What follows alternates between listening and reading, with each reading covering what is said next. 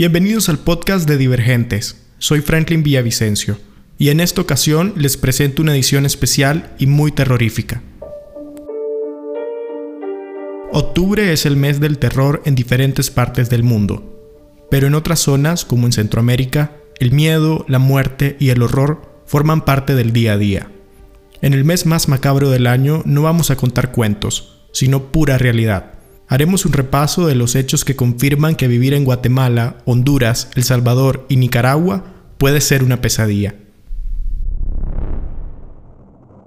Vamos a recorrer distintos escenarios, como un país gobernado por dos dictadores que se valen del miedo para mantenerse en el poder, otro en el que un lobesno personaje empieza a mostrar los dientes, y finalmente viajaremos a lugares en los que las mafias y la delincuencia siembran el terror, hasta dejar arrasadas a las comunidades. Lo más terrorífico es que suena ficción, pero no lo es.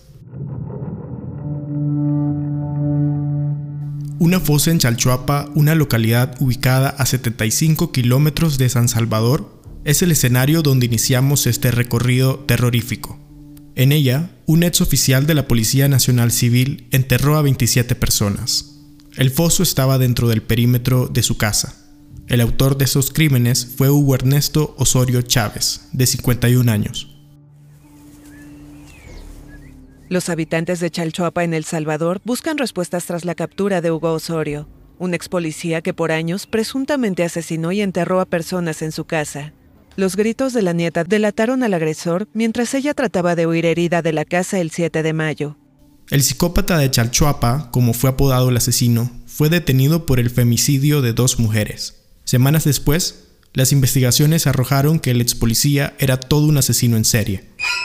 De acuerdo al Instituto de Medicina Legal, en 2021 fueron encontradas 64 osamentas esparcidas en diferentes fosas comunes en San Salvador, La Paz, Usulután, San Miguel, Sonsonate, La Libertad y Santa Ana. Fueron descubrimientos de terror, como sacados de una película. Estos hallazgos trajeron nuevamente a la palestra el drama de los desaparecidos en El Salvador. Sin embargo, desde el escándalo que supuso el descubrimiento de la fosa de Chalchuapa, los datos sobre cementerios clandestinos son manejados con secretismo por el gobierno de Nayib Bukele. Organizaciones de derechos humanos registran al menos 577 personas desaparecidas a causa de la violencia social en los primeros cinco meses de 2022, una cifra alarmante para un país de 6 millones de habitantes. Los altos índices de violencia y criminalidad son uno de los problemas más arraigados en la sociedad salvadoreña, que cada año se desangra en una espiral letal.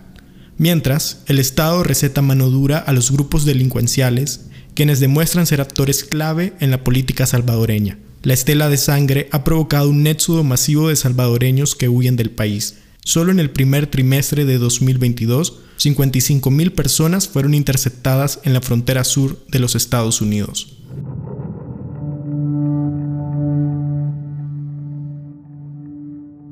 El drama humano no se detiene ahí. Entre el 25 y 27 de marzo de 2022 se registraron los días más violentos en décadas, los cuales sembraron el terror durante una jornada sangrienta.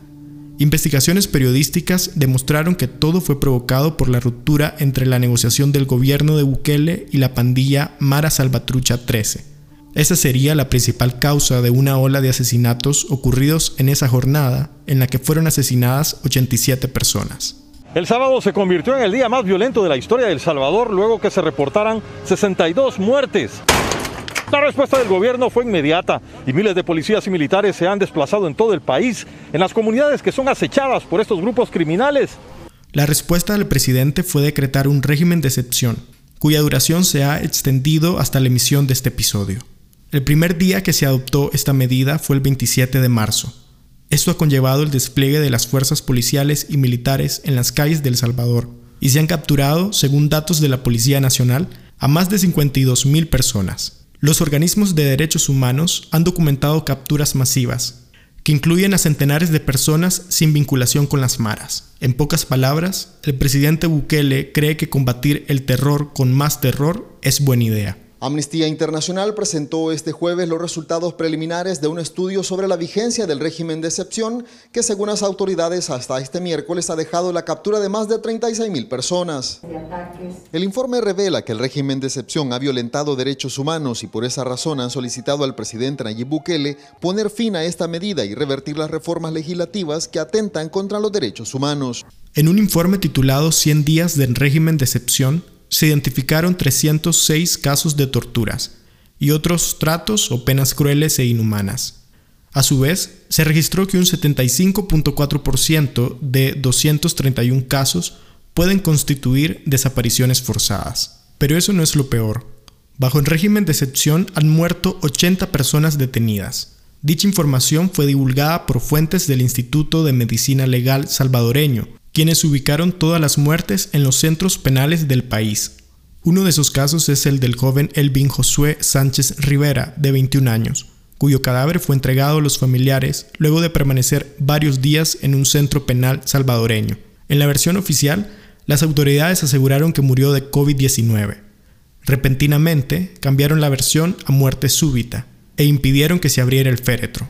Sin embargo, cuando la familia abrió el ataúd, encontró el cuerpo del joven con hematomas en la espalda y en otras partes del cuerpo. Por otro lado, el Instituto de Medicina Legal de El Salvador reconoce la muerte en cárceles de 73 personas que fueron detenidas durante el régimen de excepción implementado en el país para combatir las pandillas, según publicó este viernes el periódico local La Prensa Gráfica.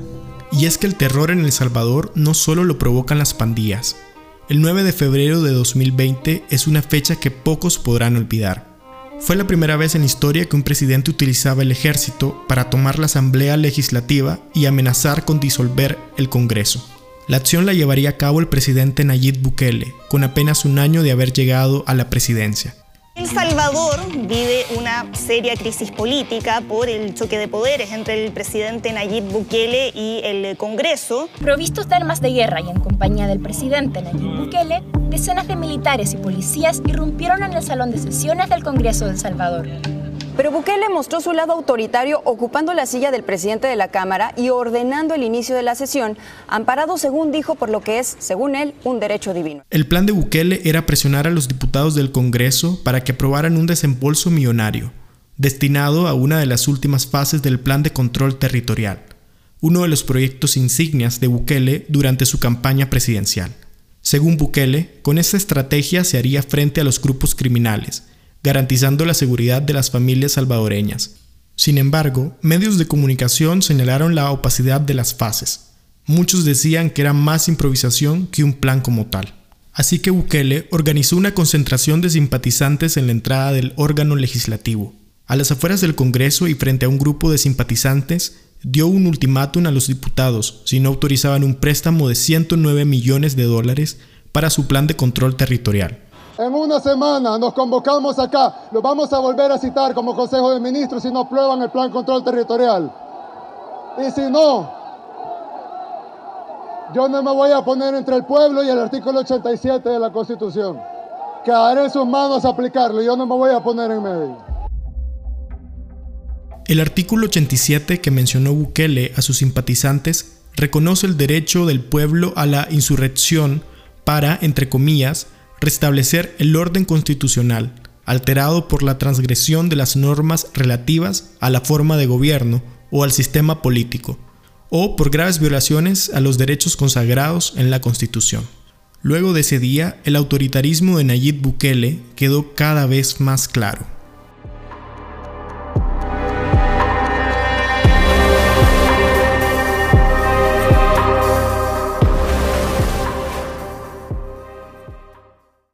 El 12 de enero de 2022 sucedió otro hecho terrorífico en el repertorio de El Salvador. Amnistía Internacional confirmó un informe que denunciaba el uso del programa Pegasus para la vigilancia de periodistas y de activistas de derechos humanos en El Salvador, un país donde también ellos eh, son asesinados. Según la organización, se identificó el uso a gran escala del software de espionaje y se confirmaron 35 casos de periodistas y miembros de la sociedad civil cuyos teléfonos se inyectaron con éxito con este malware espía. Pegasus, el temido y polémico programa de espionaje, fue utilizado contra un grupo de 37 periodistas independientes. Amnistía Internacional verificó el uso del programa de vigilancia de periodistas y activistas de derechos humanos. Las alarmas se activaron cuando miembros de la redacción del Faro recibieron un correo de la empresa Apple en la que se alertaba de un contagio a varios usuarios de esta plataforma. Yo fui la primera en que se me confirmó la infección. A mí me llamó la atención que de repente no podía actualizar mi teléfono. Empecé a ver como que de repente se reiniciaba el teléfono Ubicación, mensajes, llamadas, contactos, fotografías, archivos. El acceso a todo lo que una persona puede guardar en su celular. Un servicio que ofrece la empresa israelí NSO Group a través de su software Pegasus, un programa espía normalmente solo disponible para gobiernos y las fuerzas del orden. Los objetivos, dispositivos móviles de periodistas salvadoreños y trabajadores de organizaciones no gubernamentales. El peritaje de los dispositivos estuvo a cargo de las organizaciones Access Now y Citizen Lab, quienes identificaron el uso de la herramienta de espionaje de NSO Group, la empresa israelí dueña de Pegasus. Defensoras de derechos humanos como Erika Guevara Rosas, de Amnistía Internacional, aseguraron que el programa de vigilancia desveló una nueva amenaza para los derechos humanos de los salvadoreños. Este eh, software ya ha sido denunciado en múltiples ocasiones por periodistas reconocidos, por personas defensoras de los derechos humanos, que bajo la sospecha de un ataque cibernético eh, en donde se realizan vigilancias ilegales sobre las actividades periodísticas o de defensa de derechos humanos, han hecho a través de medios de comunicación y es que sumado a la vigilancia y al control absoluto que ejerce el presidente en el país, El Salvador es un lugar de terror para las mujeres. De toda Centroamérica es el que tiene las leyes más estrictas en contra de los derechos reproductivos. Según las últimas cifras de Agrupación Ciudadana por la Despenalización del Aborto, ocho salvadoreñas tienen condenas en firme y una enfrenta un proceso penal en prisión. Y un juez en El Salvador condenó a 50 años de prisión por el delito de homicidio agravado. Fíjense, esta mujer, ¿cuánto daño podría hacerle a la sociedad que amerite esa sentencia? Tuvo un aborto tras una emergencia obstétrica, o un aborto espontáneo. La condenaron a prisión. Según la agrupación ciudadana por la despenalización del aborto en junio del 2020, esta mujer, identificada como Leslie, tuvo un parto precipitado a los cinco meses de gestación. Pese a su estado de salud, días después del hecho, un juez decretó la detención provisional de Leslie. Finalmente, El Salvador ha llegado a una nueva fase cuyos alcances son insondables. El presidente Bukele dio un anuncio el pasado 15 de septiembre, en el Día de la Independencia, que para muchos críticos de su gestión fue un golpe de gracia. Es por eso que luego de conversarlo con mi esposa Gabriela y con mi familia, anuncio al pueblo salvadoreño que he decidido correr como candidato a la presidencia de la República.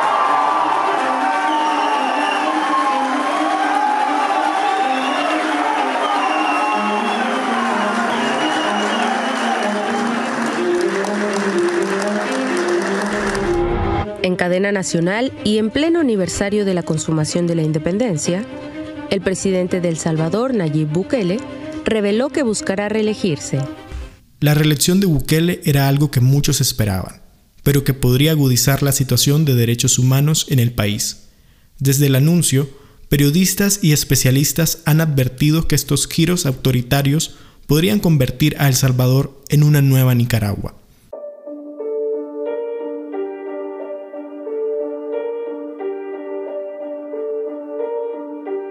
Lo peor de todo esto es que esta historia de terror la de un país que se introduce cada vez más al autoritarismo, está muy lejos de acabar.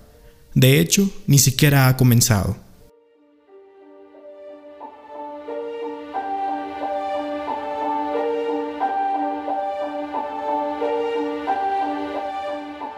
Gracias por escuchar este especial elaborado por el equipo de Divergentes. No se pierdan el resto de episodios, contados desde una región en el que el miedo es el día a día.